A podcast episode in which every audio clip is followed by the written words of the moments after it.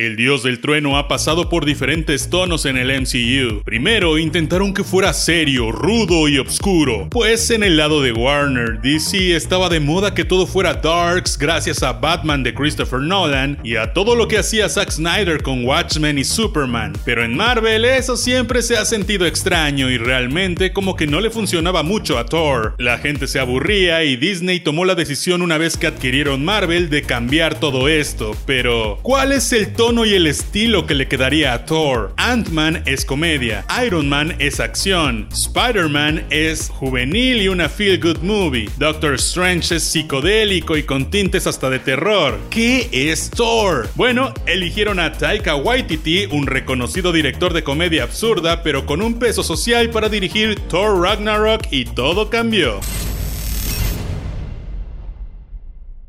¡Qué pachanga! Yo soy Shaspid y Taika Waititi regresa a la dirección en Thor Amor y Trueno para reivindicarse tras lo polarizado que estuvo el público en Thor Ragnarok. Y es que mucha gente odió muchísimo que Thor fuera empujado de esa manera a la comedia absurda, pues no parecía que el personaje debiera caer ahí. Sin embargo, en mi opinión, Thor quizás nunca había sido el chistosito en los cómics y si bien fue transformado en el Aquaman ridículo de esta Liga de la Justicia llamada Marvel, dioses perdonen el sacrilegio de esta comparación, creo que le cayó muy bien y fue una buena decisión, sobre porque Chris Hemsworth es un gran actor de comedia y no lo sabíamos. Es muy bueno para comedias ligeras sobre todo y eso hace que parezca que el personaje de Thor hace comedia involuntaria. No es un Jim Carrey queriéndote hacer reír todo el tiempo con sus caras y sus movimientos, sino que es más bien un personaje que existe, hace cosas y te ríes porque las hace demasiado en serio, pero es algo muy chistoso. Personalmente, Thor Ragnarok no me encantó y lo dije en mi reseña del 2017. Y es que, a mi parecer, Taika Waititi,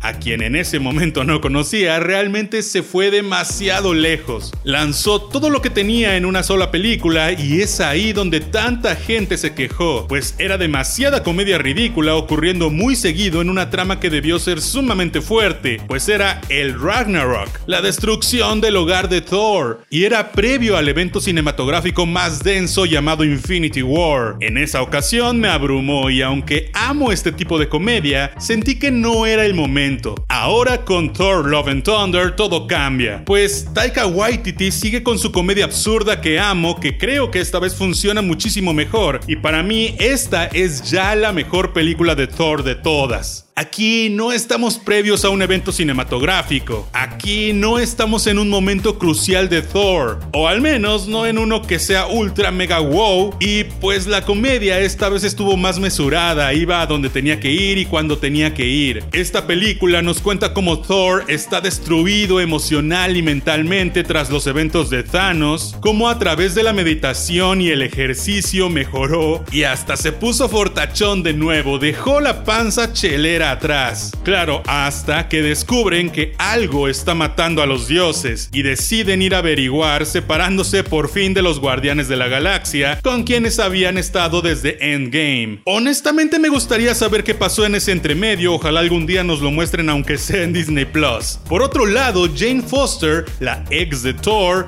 está pasando por un momento crítico que fue sacado directamente de los cómics. Tiene cáncer y está en quimioterapias que no parecen estar funcionando mucho, pero siente el llamado del viejo martillo de Thor. Es así como se transforma en Lady Thor. Empecemos por decir que la dirección de Taika Waititi para mí es muy funcional, sobre todo en la comedia, pues esta empata mucho conmigo y cuando se hace como en esta peli, mesurada y cuidada, es espléndida. Y es que ya todos sabemos que Marvel ha crecido a base de chistines y esta es la joya de esa corona de chistines. Específicamente, hay cabras que para mí se llevan todos los aplausos. Es agradable volver a ver a Jane Foster, pero no me encanta que esta peli sea su levantamiento y caída. Pues al final terminamos como empezamos. Creo de verdad que el personaje de Jane Foster y de Lady Thor debió durar aunque sea unas cuantas películas más. Si bien Jane está muy bien construida como personaje, sobre todo al principio, creo que conforme avanza la trama se va abandonando un poco eso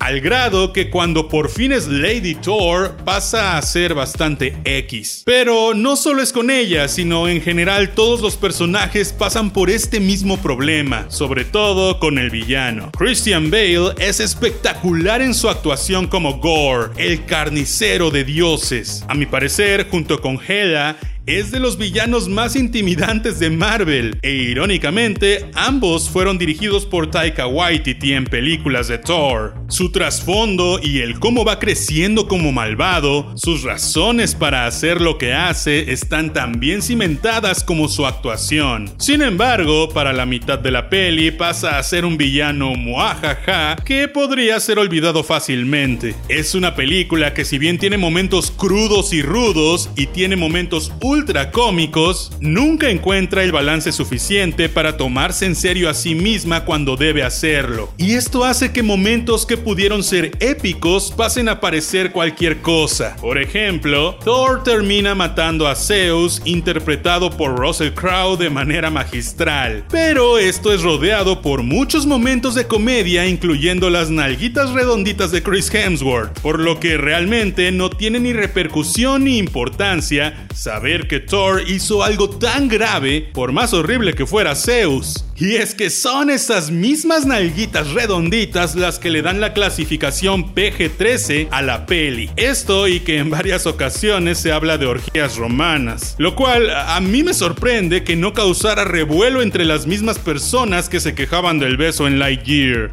Pero bueno, ese es otro tema. Esta movie me gustó mucho porque además termina como debe terminar una película. La historia tiene un inicio, un desenvolvimiento y un final, que si bien deja entrever un potencial futuro para el UCM y además tiene sus típicas escenas postcréditos, no deja todo abierto como en otras películas de Marvel últimamente. Esta sí se sintió como un final verdadero y no como algo inconcluso. Sin duda, es para mí una imperdible dentro de la fase 4, pero esta es solo mi opinión y la tuya es más correcta. Déjame un comentario diciéndome qué te pareció, porque seguro hay muchos que odiaron esta peli o se quedaron más con Thor Ragnarok. Yo soy Shaspit, déjame un like y yo te veré la próxima vez. Pásala chido.